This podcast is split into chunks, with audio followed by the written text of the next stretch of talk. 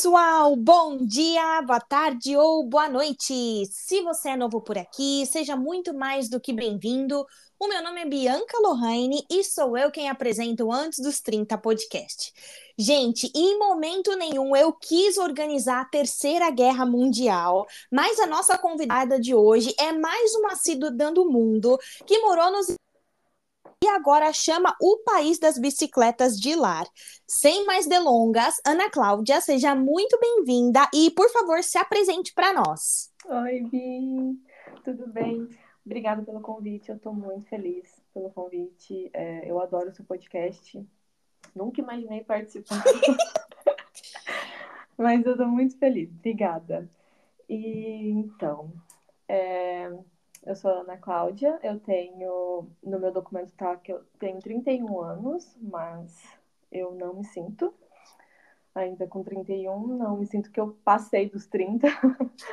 eu sou natural do, do estado do Paraná, numa cidadezinha do interior chamada Carlópolis, mas com 17 anos eu me mudei para Londrina para cursar a faculdade de Ciências Contábeis. É, eu morei lá por uns 10 anos até eu decidir que o mundão seria o meu mundo e eu me mudei para os Estados Unidos como au pair. E tive uma experiência maravilhosa lá, morei por dois anos e meio. Aí voltei para o Brasil e tive a certeza que o Brasil também não é o meu lar. E hoje, atualmente, eu moro na Holanda. Caramba! É eu chamo de lar. Exatamente, seja muito bem-vinda. Ana, você assim deu muitas vertentes para a gente destrinchar, né? Sim. E antes da gente começar a falar como é, foi a sua experiência nos Estados Unidos, que foi a primeira vez que você saiu do, do Brasil, né? Eu queria que você contasse um pouco para a gente quem era a Ana é, no Brasil, por exemplo, qual era a sua rotina, o que, que você fazia e principalmente quando que você teve esse estalo de que o Brasil não era para você? Então, eu, eu mudei para Londrina, é, que é uma cidade no interior do Paraná, que tem mais ou menos uns 500 mil habitantes, é uma cidade não tão grande quanto Curitiba, por exemplo, mas é uma cidade que tem tudo. Eu trabalhava numa numa das maiores empresas da cidade do Paraná.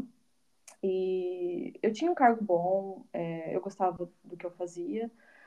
Só que depois de uns quase cinco anos na empresa, eu senti que eu estava estagnada, que, né, que não estava indo nem para frente nem para trás. Eu sempre tive esse sonho de viajar, de fazer mochilão, e... mas eu não sabia por onde começar. Eu não tinha, não falava nenhum outro idioma é, a não ser o português. E foi do nada, eu tive um estalo assim e comecei a pesquisar é, intercâmbios. É, o primeiro intercâmbio que veio né, na minha cabeça foi esses de inglês seis meses na Nova Zelândia, na, em Dublin, e era muito caro na época. Aí até que pesquisando, pesquisando, eu me deparei com o au pair. Claro que tinha alguns requisitos, né? E um dos requisitos era o inglês. Aí eu me matriculei numa escola de inglês por uns seis meses para né, ter o básico para poder sobreviver, pelo menos pedir comida para não passar fome. Aí eu dei entrada no processo, meu processo foi um pouco demorado, demorou quase um ano. Eu já tinha desistido, eu achava que já não ia dar mais certo. Depois de quase um ano online, apareceu a primeira família e, graças a Deus, deu tudo certo. Caramba! E nesse processo, enquanto você esperava para ficar é, atrativa pelas famílias, né? Para que as famílias encontrassem o seu perfil, você manteve isso em segredo ou você não tinha medo e compartilhava com as pessoas? Olha, eu tô é, tentando um intercâmbio, então assim que uma família entrar em contato comigo, eu vou pegar minhas coisas e vou embora. Como é que foi isso para você? Uh, eu não mantive é, segredo nenhum. Eu não estava contente na empresa que eu estava trabalhando. É, na verdade, eu pensei em mudar de estado, é, mas a minha família foi um pouco contra, né? Pedir as contas do trabalho e né, começar do zero em outro estado sem nada né, em mente, sem emprego nem nada. Então, mas quando eu decidi que eu ia fazer um intercâmbio, eles me apoiaram é, 100%. Eu não estava contente na empresa, é, a gente, eu abri o jogo com o meu gerente, com a minha coordenadora na época, e daí eles acabaram fazendo um acordo e eu não imaginava que ia demorar tanto assim no meu processo. Uhum. É, eu acabei me precipitando um pouco é, e acabou, eu acabei ficando desempregada mais do que eu imaginei, daí eu acabei tendo que procurar um outro emprego. Eu já tinha desistido porque eu dei entrada no processo em setembro de 2016 e eu só fui ter um match com a família em julho de 2017. Uhum. E eu embarquei para os Estados Unidos em setembro de 2017. Então foi praticamente um ano é, o meu processo. Caramba! E quando você embarcou, você tinha quantos anos? Eu tinha 25. Eu Uhum. ia completar 26 em novembro. Então foi também bem em cima da, da, da idade limite que o programa permite. Sim, e, e você comentou que você já tem 31 anos, né? Quando você embarcou para essa aventura com 26, em algum momento você achou assim: caramba, o que, que eu tô fazendo da vida? Eu tô me, me enfiando numa aventura agora já com 26 anos? Ou para você isso também não foi um, um porém? Não, na verdade eu, eu me questionava: meu, por que, que eu não fiz isso antes, né? por que, que eu não descobri o au pair antes? Vejo muitas meninas que foram pro au pair bem novinhas e teve a oportunidade de ser au pair duas vezes, né? Porque você pode, se você estiver ainda dentro da, da idade limite, você pode ser au pair quantas vezes você quiser nos Estados Unidos. Então, e eu ficava assim, poxa, porque eu cheguei a conhecer meninas que estavam sendo au pair pela segunda vez nos Estados Unidos. E eu, poxa, cara, por que, que eu não descobri isso quando eu me formei na faculdade, sabe? Uhum. E, mas assim, tudo acontece no momento que tem que acontecer. Eu, eu acredito muito nisso. E eu acho que eu fui com a idade certa, mais madura. Talvez se eu tivesse sido au pair com 22 anos, eu não teria tido. É, não teria acontecido do jeito que, que aconteceu, né? Não teria é, enfrentado alguns é, obstáculos com a maturidade, né? Que eu tinha na época. Mas. É isso. Entendi, bacana. E eu acho legal a gente falar isso porque em qualquer escolha que a gente faz na vida tem os prós e os contras, né? Sim. Se você embarcasse para essa aventura um pouco mais nova, você teria a vantagem de poder fazer duas vezes, como você mencionou. Mas indo mais velha, você já tem uma bagagem, né? Então, quando você até experiencia as coisas que você experiencia no intercâmbio, você olha com outros olhos. Então, é muito bacana quando você tem esse poder de barganha de que nem tudo tá perdido. Exatamente. E durante o processo, né, é, como eu contei para todo mundo e meu processo foi demorando muito, então tinha aquelas aqueles comentários assim, ah, tudo que a Ana começa não termina, hum. é, é, como assim você vai deixar a sua carreira, né, investir o dinheiro, investir o tempo, se especializou e vai embora para outro país para cuidar de criança, limpar a bula de criança. Então, eu tive muito é, esses comentários, assim, sabe? Só que, meu, foi lá que eu descobri que qualquer profissão é valorizada tem o seu valor, entendeu? Uhum. Então, eu não me arrependo em nenhum momento Caramba. de ter lar largado, deixado para trás a minha, a minha carreira e, e mergulhar nessa aventura que foi o, o au pair nos Estados Unidos. Sim, e eu acho bacana você falar isso porque é uma coisa de louco. A gente sai do Brasil e chega em um país desenvolvido, a gente tem noção de como todas as profissões elas são de fato valorizadas, né? Sim. Porque uma vez que a gente chega num país desenvolvido que não tem pessoas para fazer esses trabalhos de base, a gente vê o caos que o país entra, porque a gente tem que ter uma pessoa para cuidar da criança, uma pessoa para limpar a casa. E, e, se a gente não tem essas pessoas, o médico para ir ficar lá no hospital, alguém para dirigir o ônibus, eles não conseguem fazer os trabalhos deles, né? Então nós somos parte de uma pirâmide que todo mundo precisa estar tá alocado para que as coisas comecem a funcionar. Acho bem bacana você trazer isso agora. E, e, Ana, como foi essa experiência? Você chegou nos Estados Unidos, já beirando seus 26 anos, o que, que o, o que você achou de tudo isso? Assim, foi eu, aquele, né, aquele deslumbramento, você fica assim, meu Deus, porque eu sempre tive essa vontade, né, esse sonho de visitar outros países, né, e os Estados Unidos fez parte, eu acho que faz parte de, da infância, de, do crescimento de muita gente, né, porque a gente cresce assistindo filme, é, e estando lá, né, prim... quando, eu me... quando eu embarquei, eu não sei se com você foi assim, mas tem aquela semana de treinamento em Nova York, é, a gente tem a oportunidade de ir lá visitar Times Square, o Central Park. Cara, gente, eu como se fosse hoje, meu Deus, todas aquelas luzes no, na Times Square, meu Deus.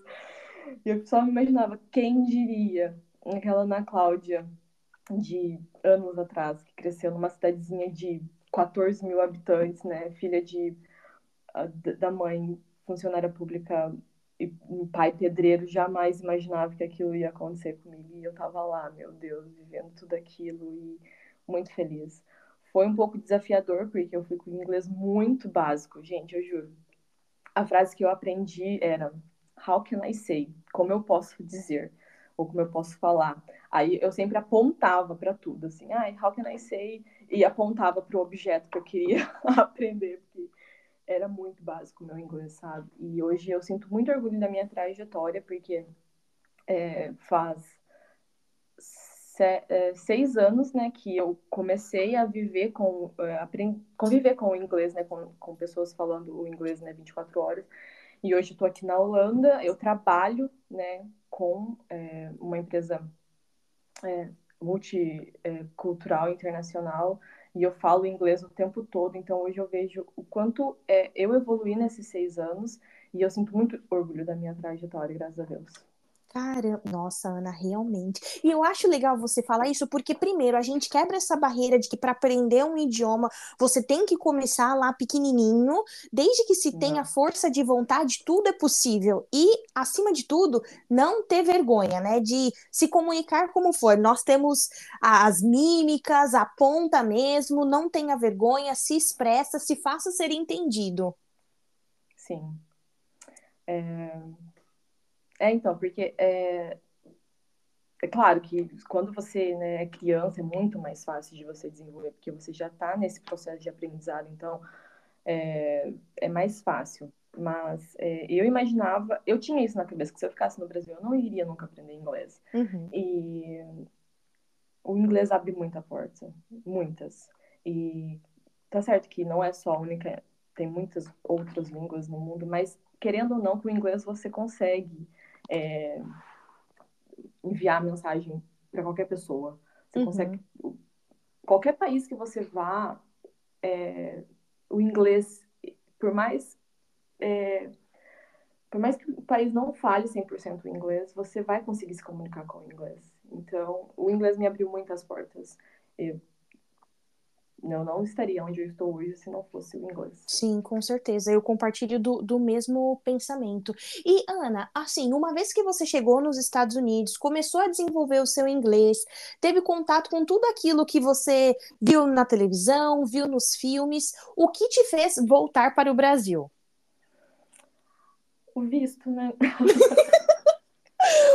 Direto e reto. Uhum. É, o visto, é. Então, infelizmente eu não não nasci numa família com, com descendência italiana, por exemplo, para tirar uma cidadania europeia. E, enfim, é, no, no, tempo que eu fiquei como au pair, eu juntei um dinheirinho, uhum. né? Eu decidi voltar para o Brasil. Eu poderia ter trocado meu status lá para estudante e ficado no país, mas eu ia ter que ficar presa, né, nos Estados Unidos até decidir, porque o status ele te permite ficar no país, mas a partir do momento que você sai, você tem que trocar o visto. Entendi. Você tem que tirar o visto.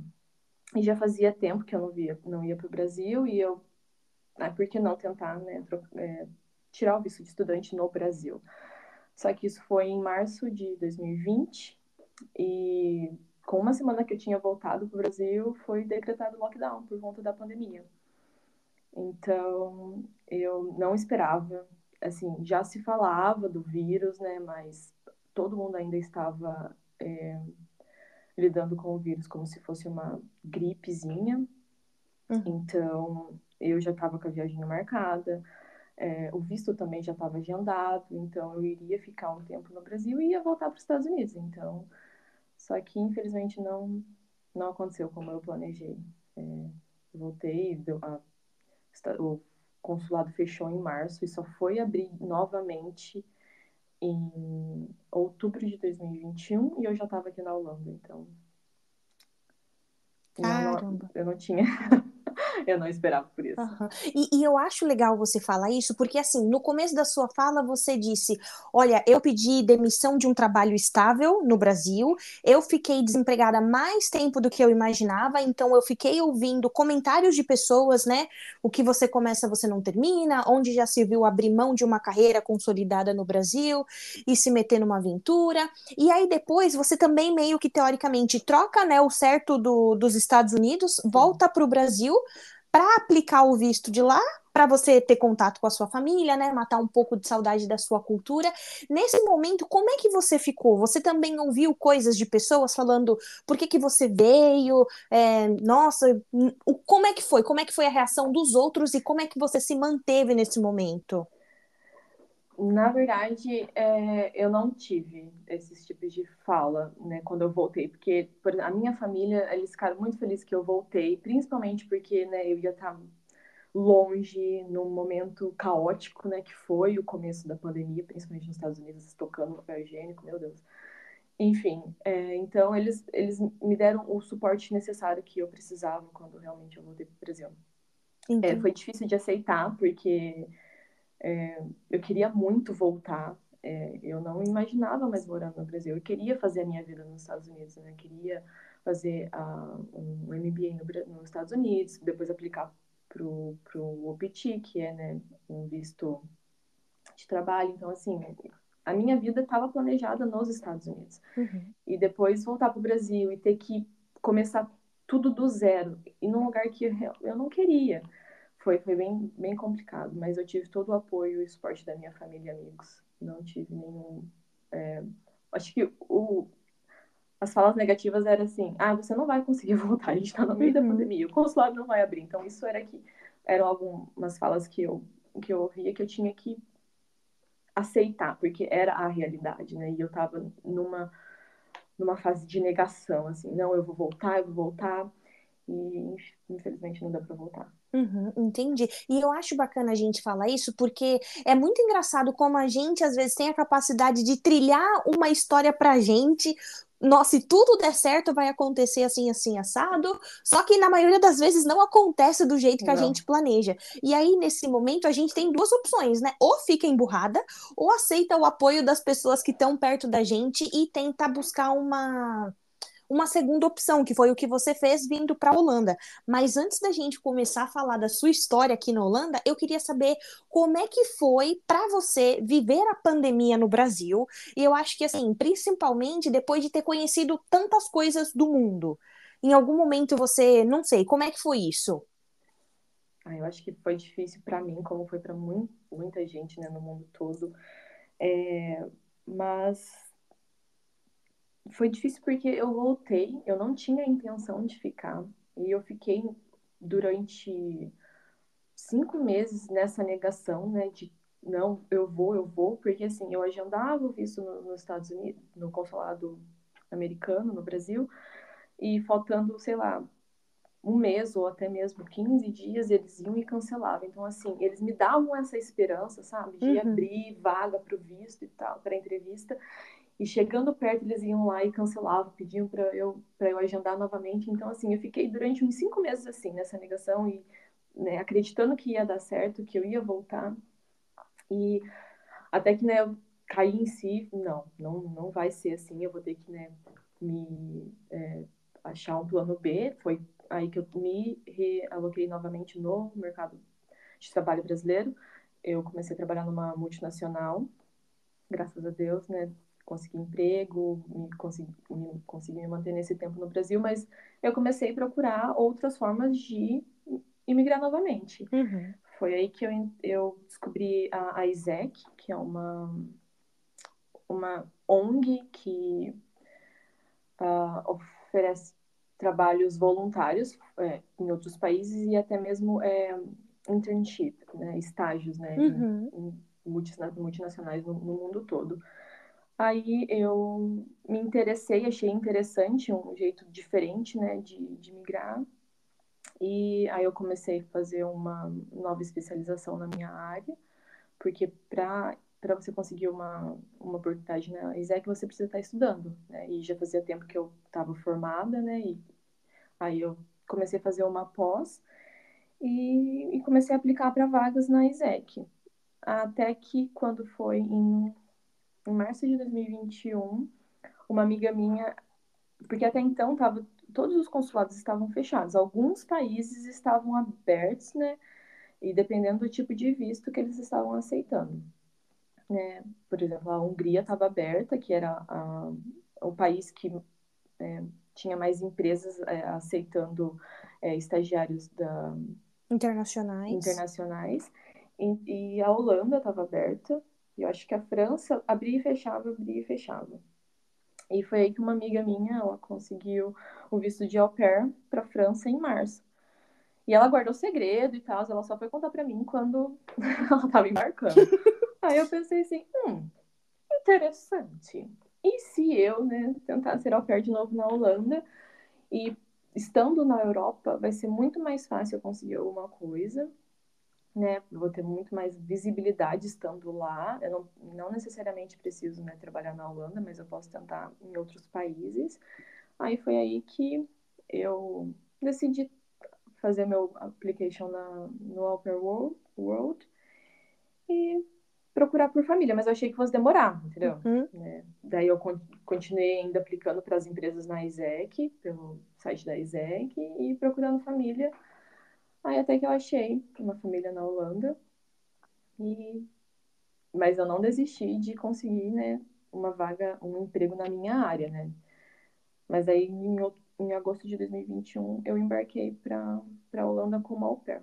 Nossa, e eu acho muito legal a sua história, porque você é assim, o retrato falado do imigrante, porque é uma pessoa que tem dentro do coração aquela certeza de que eu, eu preciso de mais. Um lugar no mundo para mim não é o suficiente. Então, se não for aqui, eu vou encontrar um jeito de ir para outro lugar. E eu acho bacana a gente popularizar essa ideia, porque tudo bem que você tinha seu, como eu posso dizer, suas emoções atracadas com os Estados Unidos, você queria voltar para lá, mas isso não te limitou a nossa, eu vou, agora que a pandemia acabou, eu vou ficar aplicando para um visto para os Estados Unidos. Você se mexeu, você se abriu para outras oportunidades.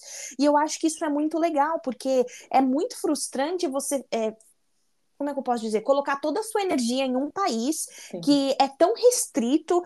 Chega a ser assim, você se humilha para ter um visto e às vezes não consegue e só fica dando com a cabeça na porta, sabe? Então é muito bacana quando você fala que o seu desejo era de morar fora e você estava aberta para fazer isso acontecer, seja como fosse. Sim, foi muito difícil, porque eu lembro que quando eu estava embarcando, é, acho que um mês depois o consulado é, abriu definitivo, assim, sabe? Uhum. E eu uhum. recebi, né, e-mails para eu agendar a, a minha entrevista. E me doeu muito não poder, né? Dar continuidade nesse sonho que eu tinha, sempre tive de morar nos Estados Unidos, né? Fazer a minha vida lá. É, foi dolorido abrir mão disso, mas eu estava aberta a viver nova experiência. E não foi fácil aqui na Holanda, né? Foi bem difícil, principalmente como au pair. É, o au pair na Holanda é um pouco diferente do au pair nos Estados Unidos.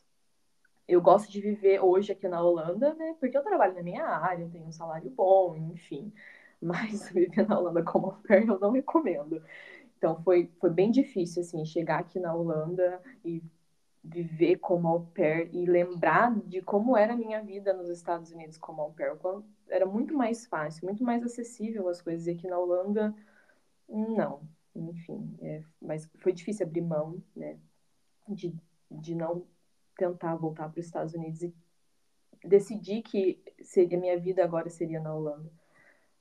Entendi. E depois que você é, chegou na Holanda, começou a entender que a forma de trabalho aqui era diferente da forma de trabalho que você tinha nos Estados Unidos.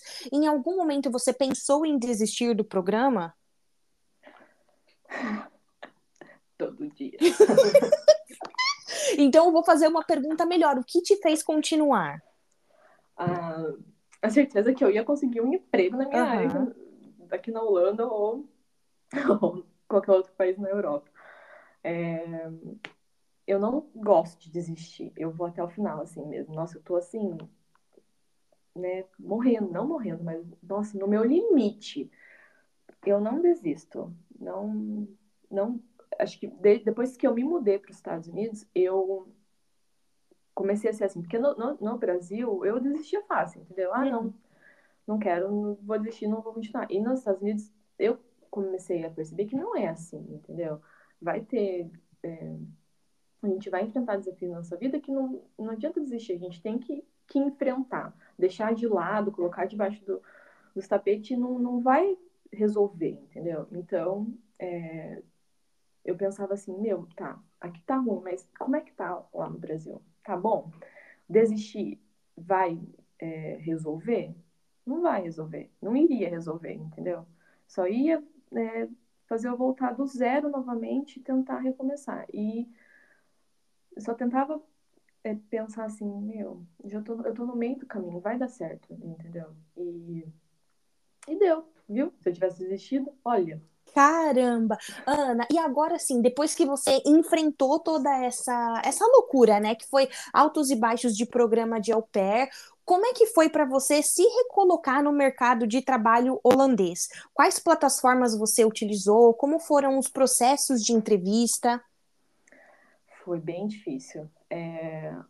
A plataforma que eu mais uso é o LinkedIn. Uhum. E, gente, ele é muito bom, ele funciona mesmo. Então, fiquem conectados, porque cara, o LinkedIn ele conecta mesmo. E quando eu é, cheguei na Holanda, eu já cheguei, nossa, disparando currículo, né? Adicionando, faz, é, fazendo meu network. Uhum. E, e eu, muita, eu fiz bastante entrevista e eu não sabia que aqui na Holanda é, o salário ele é por faixa etária. E quando você é um, um, um uma pessoa high skill, é, também é por idade. É, high skill é o visto, né, de... De pessoa de altamente de qualificada, uhum. né? Uhum. Então, eu aplicava para as vagas e, e eu não, não, não, não, nunca tive um, um feedback, assim, do porquê eu não estar sendo contratada para aquela vaga em específico. E eu nunca desisti, eu continuei fazendo muitas entrevistas. É...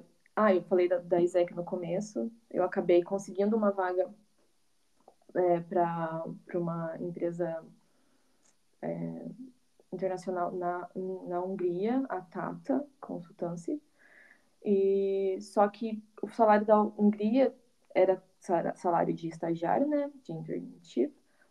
É, o salário era o mesmo que o meu salário de au aqui, na, na Holanda. Claro que era uma grande oportunidade, eu ia estar trabalhando na minha área, tinha a, a, a, oportunidade de ser efetivo, né? Ou de conseguir uma outra empresa, eu já teria experiência, né? Só que eu, na minha cabeça, eu não, eu ainda eu vou conseguir algo melhor, não como estagiário, como efetivo mesmo, é, porque eu estava pagando a minha pós, eu ia ter que começar uma outra pós, porque na ISEC você precisa estar estudando, então a minha pós, eu já estava finalizando a minha pós, então durante o contrato inteiro da ISEC você tinha que estar estudando, então eu ia, ia ter que começar uma outra pós, daí eu ia ter que pag continuar pagando, e o salário da, de estagiário da ISEC é para você se manter no país mesmo, sabe? Uhum. Então eu pensei, não, não vou, eu vou continuar, eu sei que eu vou conseguir alguma coisa aqui. E e consegui, foi um processo demorado, né? Eu cheguei em agosto de 2021, eu fui conseguir uma recolocação no mercado em novembro de 2022. Mas foi do jeitinho que eu, que eu queria, assim, ó. Entendi. Perfeitamente. E aí você precisou fazer, como se fala, um currículo específico nos padrões holandeses ou você utilizou o mesmo currículo que você mandava no Brasil, por exemplo? Ah, eu usava o mesmo padrão, né? Mas eu, os, os, currículos internacionais, eles não, você não precisa colocar foto. É, não sei porque no Brasil você tem que colocar foto. Eu acho isso tão arcaico, tão, tão os maias e incas, enfim. É, aqui você não precisa. Na verdade, eu peguei o meu currículo brasileiro e eu traduzi para a língua inglesa, né? Uhum. É, teve, eu tive bastante empresas de recrutamento, né, que que me mandavam mensagem no LinkedIn, né, que me preparava para as entrevistas. É, e um dos recrutadores, ele, ele me ajudou a montar um currículo bem é, chamativo e eu mantive esse, esse padrão. É, mas não tem nada de, de tão diferente do currículo é, do currículo brasileiro, na verdade. Você coloca uh, as suas experiências, mas o que mais é, você tem que ser persuasivo é na sua carta de apresentação, né? Você tem que a maioria das vagas aqui na Holanda você tem que mandar um, uma carta de apresentação falando de, da sua experiência, principalmente é, a experiência é, relacionada à vaga que você está aplicando. Então, isso é bem, bem interessante. Entendi. E eu acho bacana a gente falar sobre isso, porque eu, eu bato na tecla de que LinkedIn realmente é um lugar em que se alguém está procurando um namorado, vai para o Tinder e passa o dia inteiro no Tinder, uhum. a mesma coisa é o LinkedIn. Se você está procurando por um emprego, seja no Brasil ou no exterior, se dedique ao LinkedIn, poste coisas relacionadas ao que você vem estudando, se conecte com pessoas. E uma coisa legal da sua fala foi que você disse que um dos recrutadores te ajudou a personalizar o seu currículo, né? E isso é bacana e um tanto quanto diferente no Brasil, porque aqui, devido à necessidade de mão de obra qualificada, eles realmente eles pegam os recrutadores, pegam na sua mão, te ajudam a se recolocar no mercado, porque eles recebem uma bonificação por isso. Então, desde que você tenha as competências necessárias e também tenha a idade, né? Porque um, como se diz? Um profissional altamente qualificado de até 30 anos, ele é muito bem visto, porque aqui não tem profissional com essa idade. No seu caso foi diferente, porque hoje você está com outro visto, mas uhum. isso é, é muito bacana de falar. Se você tem até 30 anos, tem a sua formação no Brasil, você tem experiência profissional também no Brasil, não deixe a oportunidade passar se essa for a sua vontade. Exatamente. É... E bem, né, falando do visto bem quando estava para vencer o meu visto de au pair, né? E eu, né, nessa corrida para né, encontrar uma, uma, uma empresa para patrocinar o meu visto, eu fiz uma entrevista com uma empresa bem conceituada, conceituada multinacional e daí pela primeira vez a recrutadora ela contou o porquê que eu estava recebendo tanto não que né eu já tinha 30 anos e como eu mencionei, né, até 30 anos você é um, uma base salarial, depois dos 30, depois dos 30 aumenta essa, esse salário. Uhum. E high skill, ele já, já é um salário maior. Então, para uma empresa me contratar, né, mais de 30 anos, e geralmente as vagas que eu participava eram para vagas júnior, porque uhum. era a minha primeira experiência, né, internacional. Então, não tem como, né, sentar na janela e querer dar tchauzinho, já querer entrar numa vaga de sênior, né? Era o meu contato, meu primeiro contato é, interna numa empresa internacional, num ambiente internacional. Então, é, a maioria das vagas que eu aplicava era pra, eram vagas júnior, só que o meu salário não seria salário júnior, seria salário de um sênior que já estava lá na empresa trabalhando, sei lá, dois, três anos, entendeu? Uhum. Então ficava um pouco mais caro para a empresa, né, patrocinar o meu visto. E então, né, agora para vocês ouvintes, né, qualificados, é, uma grande experiência no mercado de trabalho, é, menor de 30 anos, gente, aplica. A, a Holanda é muito aberta para para mão de obra, principalmente na área de tecnologia, na área de finance, financeira e controladoria, gente. Sério, tá chovendo emprego, oportunidade nessa área. Se você tem o inglês também, ou qualquer outra língua europeia, aplique. Sim, e, e desse tempo que você está trabalhando, é, você sentiu a necessidade de aprender o holandês ou falar holandês de alguma forma? Não. Então, a empresa que eu trabalho, ela é inteiramente internacional, né? Só tem um holandês que trabalha na, na nessa equipe aqui da Europa. Então, a gente é, é 100% inglês.